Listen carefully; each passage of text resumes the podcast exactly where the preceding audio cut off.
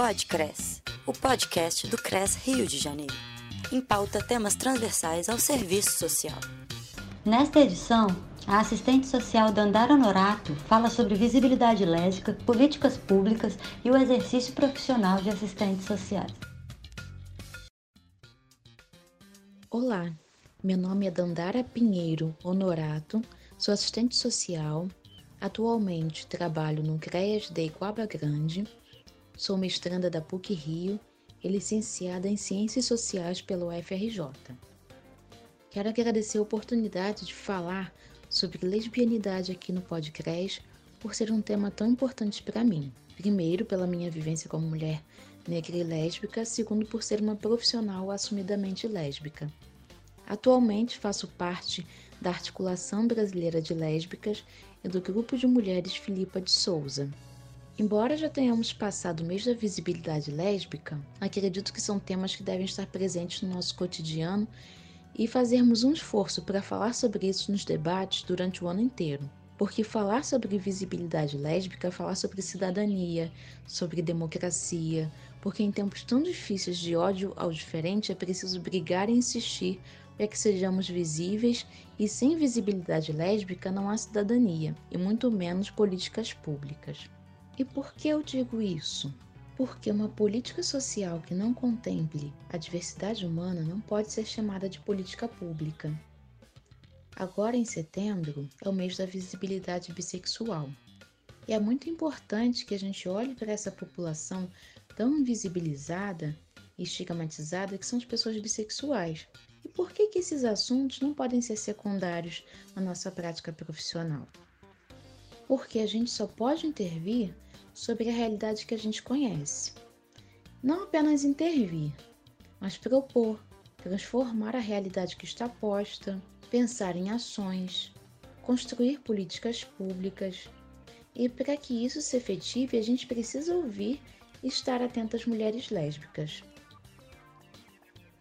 Muita gente me questiona, e é um questionamento que outras lésbicas devem ouvir por aí. Mas você precisa dizer que é lésbica? Que diferença faz se você é sapatão ou não? É aí que entra a visibilidade. Vamos pensar que o sistema capitalista tem no modelo da família nuclear burguesa a base da reprodução da vida social. Qualquer configuração familiar que fuja essa lógica do modelo de pai, mãe, filhos é uma ameaça a essa ordem capitalista. Por isso que a extrema-direita tem se sustentado no tripé Deus, Pátria e Família. Quando a gente ouve falar em defesa da família, não é sobre qualquer família. A extrema-direita está falando é dessa família em que a mulher está sujeita ao marido e ao lar, enquanto o homem está no ambiente público vendendo sua força de trabalho. É a família em que as meninas serão educadas para serem boas mães, onde os meninos serão educados para estar no ambiente público e dominar esse ambiente. Então é desse tipo de família que nós estamos falando. E junto a essa discussão, a gente tem a discussão sobre o armamento da população. E a quem serve esse armamento? A gente sabe que quem quer se armar e quem vai ter acesso a armas tem cor e classe. Isso também se converge à manutenção da família nuclear burguesa. Porque uma vez que se a gente permite que essas pessoas tenham acesso a armas, mais lésbicas irão morrer, mais pessoas trans irão morrer.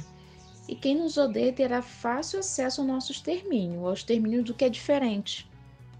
E continuaremos a ser um dos países que mais mata pessoas LGBTQIA no mundo.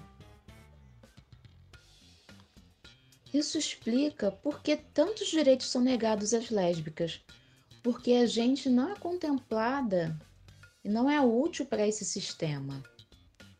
Porque a gente não reproduz essa lógica da família, da mulher como mantenedora do lar, das condições de vida. A gente foge a essa lógica. Nesse sentido, como podemos, no nosso cotidiano profissional, contribuir com práticas antidiscriminatórias? De modo a respeitarmos a diversidade humana da população usuária que atendemos. Como que a gente vai pensar esse atendimento se a gente está incluída nesse sistema, se a gente vive esse sistema, apesar de lutarmos contra ele, mas ao mesmo tempo estamos colaborando com a manutenção dele, né? Uma vez que nossos usuários precisam estar inseridos no mercado de trabalho, vender sua força de trabalho. Então, como que a gente lida com essa contradição? Como que a gente constrói possibilidades a partir dessa contradição entre capital e trabalho? A gente precisa pensar nisso. Primeiro de tudo, eu acredito que ser assistente social é nunca perder de vista quais são os nossos compromissos ético-políticos. O cotidiano é duro e muitas vezes muito complicado. Ele tenta nos engessar, nos aprisionar naquela rotina de apagar incêndios. Mas mesmo na correria do dia a dia, a gente precisa refletir sobre o que estamos fazendo, como estamos fazendo e onde queremos chegar. A gente precisa se perguntar quem é o usuário que está na nossa frente. Essa pessoa tem nome social? Esse nome é respeitado? As atividades que são ofertadas para ela estão de acordo com o que ela pensa sobre si mesma? Ou as atividades reforçam estigmas? Como que a gente está fazendo esse atendimento? A gente precisa olhar para ela, para essa usuária, e pensar nela como uma sujeita de direitos. E sempre pensar quais são os desafios que essa pessoa enfrenta no seu cotidiano, quais os desafios que ela enfrenta no seu território, o que, ela precisa enfrentar na sua família, perguntar o que posso fazer a mais para além do que essa pessoa está me trazendo. Ela tem demandas de saúde? E a escolarização? Ela tem vontade de voltar a estudar? Ela sente vergonha? Ela não sabe como fazer? Acredito que esse seja o principal e o princípio do respeito à população usuária, principalmente as mulheres lésbicas. Para além disso, depois de perceber a usuária, olhar para ela, vê-la como uma pessoa, como alguém que constrói essa sociedade junto com tantas outras, é preciso estar atualizada sobre tudo que a nossa população nos traz. Se eu estou inserida num território como profissional, esse lugar tem uma linguagem, tem locais de referência, tem fronteiras, tem códigos de circulação e eu preciso estar atenta sobre esse universo. Senão, a minha tendência é reproduzir preconceitos, porque eu vou medir ao usuário e seu território a partir da minha visão de mundo. E com isso, vou comprometer toda a minha prática profissional, rompendo com qualquer possibilidade de ampliação e consolidação da cidadania. E o que eu quero dizer com isso? Eu falei sobre território, mas isso vale para qualquer grupo social. A gente não conhece tudo e nem vai conhecer porque tudo é transitório. Tudo muda muito rápido, por isso a importância da escuta. É preciso ouvir para entender. Em se tratando de visibilidade lésbica, a gente precisa estar atualizada para entender que aquela mulher que vai ao CRAS com roupas socialmente atribuídas ao gênero masculino enxerga o mundo de forma diferente daquela outra usuária que considera o acrigel na unha uma coisa importante na sua construção do seu corpo e da sua identidade. Essas duas pessoas vão ter passagens diferentes nos lugares em que elas tentarão acessar, e a gente não pode perder isso de vista. É importante ver a lesbianidade como uma possibilidade na vida das usuárias. E quando a gente fala em garantia de direitos, nós estamos dizendo que o caminho da garantia de direitos ele só se abre quando estamos dispostas a nos abrir para ele também. Quando estamos dispostas a ampliar direitos para quem quer que seja. E esses direitos não saem da nossa cabeça, eles partem do desejo das usuárias quando elas expressam suas demandas e o princípio de tudo é que elas têm o direito a serem ouvidas e falarem sobre o que desejam para si. Esse é o caminho da garantia de direitos, porque se não for dessa forma, a gente não vai construir nada. A gente só constrói coletivamente, ouvindo nossos pares. Eu dei o exemplo de um equipamento da política de assistência social, mas a gente precisa pensar no serviço de saúde, por exemplo. Se eu estou trabalhando numa unidade de saúde, com saúde sexual e reprodutiva, Chega a mesma mulher, com suas roupas e com seus gestos socialmente atribuídos ao gênero masculino, eu vou saber como tratar desse tema com ela? Eu sei qual é a orientação sexual dessa mulher? Eu estou disposta a ouvir o que ela tem a me dizer sobre as suas práticas sexuais? Mais que isso, eu estou preparada para ouvir despida de qualquer preconceito para entender e pensar uma intervenção que esta mulher e tantas outras que sejam como ela se sintam respeitadas e acolhidas em suas demandas?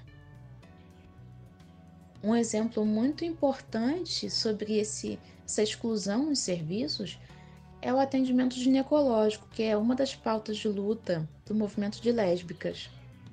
Muitas lésbicas adoecem e morrem porque não conseguem tratamento adequado nos serviços de saúde. Porque quando chegam são violentadas, seus corpos são violados, não, não são respeitadas nos exames que precisam fazer porque não, não se questiona, elas são tratadas como mulheres heterossexuais. Então, quem está ali oferecendo serviço, a profissional ou profissional que está ali oferecendo esse serviço, não, não se atenta para essas questões, né? E, e dificilmente pergunta, até pergunta qual é a orientação sexual dessa pessoa e a trata como uma mulher heterossexual. Então, essa pessoa vai se sentir confortável para retornar a esse serviço? não vai e vai adoecer cada vez mais. Porque se a gente parte do princípio de que todos os serviços serão feitos a partir da heteronormatividade, que todas as políticas públicas devem contemplar a heteronormatividade, a gente vai excluir boa parte da população. Porque quando chegar uma mulher lésbica de qualquer outra orientação sexual, a gente não vai saber lidar com ela. O serviço não vai estar preparado para receber essa pessoa. E isso é altamente excludente. E essa falta de acesso aos serviços públicos, ela tem marcas históricas, ela tem marcas estruturais. A gente sabe que o racismo afasta a população negra dos serviços. Quanto mais pobre, mais negro a pessoa for, mais afastada dos serviços e menos acesso ela terá. Imagine uma mulher negra e lésbica. Qual acesso que ela vai ter? Quase nenhum. Por isso também que é importante a gente pensar a interseccionalidade nos nossos atendimentos. Pensar a, a cor dessa pessoa, a classe dela, de onde essa mulher vem, qual é o território, porque ela não tem acesso aos serviços enquanto uma outra mulher terá. Então é muito importante a gente refletir sobre tudo isso que envolve a nossa população usuária. E pensar tudo isso é pensar a lesbianidade como possibilidade de existência. É garantir que as mulheres negras não estejam reféns do feitiço masculino, não estejam reféns dos lugares de subserviência impostas pela lógica capitalista, é pensar a lesbianidade como possibilidade, como construção coletiva, como equidade, como aliança entre mulheres, tudo o que o capital não suporta. Porque se nós estamos unidas, se nós não vemos as outras mulheres como rivais, a gente se apoia, a gente combate as violências, então, isso não é útil ao, ao capital, porque a mulher precisa estar num lugar, como eu falei anteriormente, dessa reprodução social da vida, né? Então, se o capital não tem essa força de trabalho no lar subserviente, ele precisa investir em outras frentes para que ele mantenha a força de trabalho viva. Se não tem o trabalho da mulher, quem vai fazer? E as lésbicas fogem a essa lógica. Por isso, tanto ódio às mulheres, né? E no nosso dia a dia, né? no cotidiano, na nossa prática, qual é a primeira regra para lidar com uma usuária lésbica ou de qualquer outra orientação sexual? Não trate todas as usuárias como, como mulheres heterossexuais. Não pergunte: você tem companheiro? Você pode substituir essa pergunta. Você pode perguntar: você tem um relacionamento? Qual o nome das pessoas que moram com você? Qual é o grau parentesco e o vínculo que vocês têm? Suspeitem que todas as usuárias possam ter um relacionamento com uma mulher, das adolescentes até as mais idosas. Talvez seja a única possibilidade que aquela usuária de 80 anos tenha para falar sobre o desejo dela que nunca pôde ser revelado uma vida inteira. E como nós estamos falando dessa parcela da população que não é útil ao capital, que pelo capital nós nem existiríamos, porque a gente não participa da reprodução da força de trabalho como uma força de trabalho no ambiente doméstico para essa reprodução. A gente precisa garantir direitos para nós e para nossa população. E como que a gente faz isso? Quais são os caminhos que a gente constrói para a garantia de direitos? Primeiro de tudo, ouvindo as mulheres lésbicas, lendo o que elas estão produzindo. Tem muita mulher lésbica produzindo teoria sobre lesbianidade, sobre trabalho, sobre saúde. A gente tem um trabalho maravilhoso que fala sobre violência lesbofóbica, produzido pelas pesquisadoras Milena Carneiro, Sônia Felipe Soares e Maria Clara Dias, que é o dossiê do lesbocídio, que faz um levantamento sobre as mortes motivadas por lesbofobia no Brasil.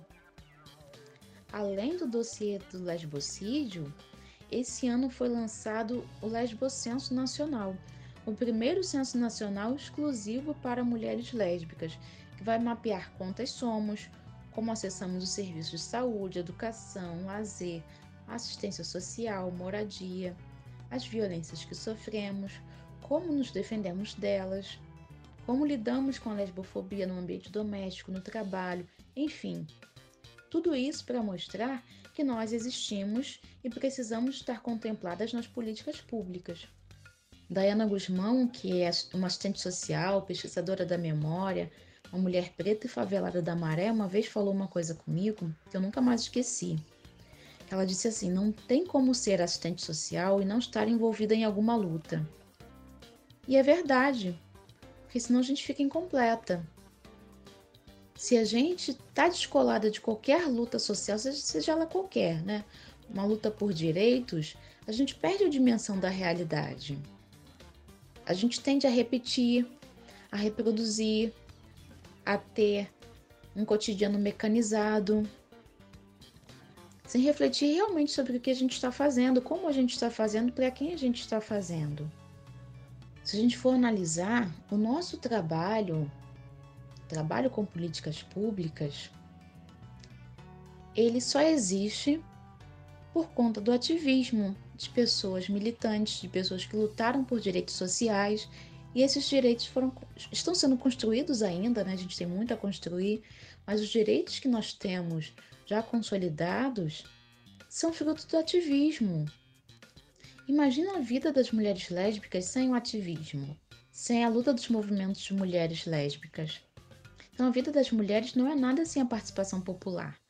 Todas as vezes que a gente se organiza em coletivos, em redes, em ONGs, estamos marcando nossa presença na sociedade, estamos nos tornando visíveis. E como falei, essa visibilidade é importante para que a gente não pense que o público-alvo de todas as políticas públicas são as mulheres heterossexuais. Enfim, hoje falamos sobre visibilidade lésbica, mas eu acredito que a minha fala sirva para a gente pensar sobre todas as questões que afetam as pessoas que estão à margem desse sistema, que só produz exclusão e morte.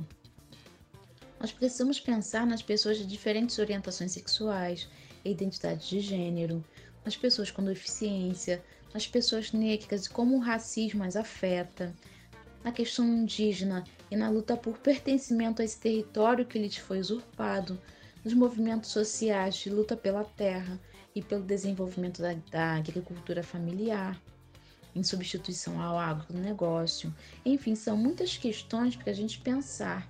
E o mais importante de tudo é nunca deixar de pensar, refletir sobre o cotidiano, questionar o que está posto. Então, assim, eu me despeço agradecendo essa oportunidade. Espero que tenham gostado. É um tema que eu gosto muito de falar.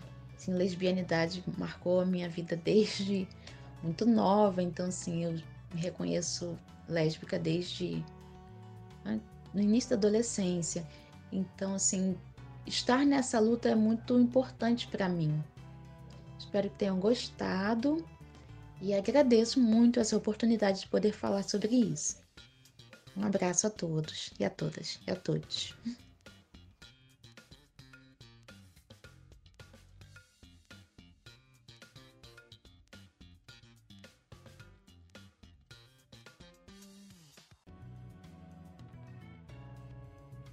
Podcres, o podcast do CRES Rio de Janeiro.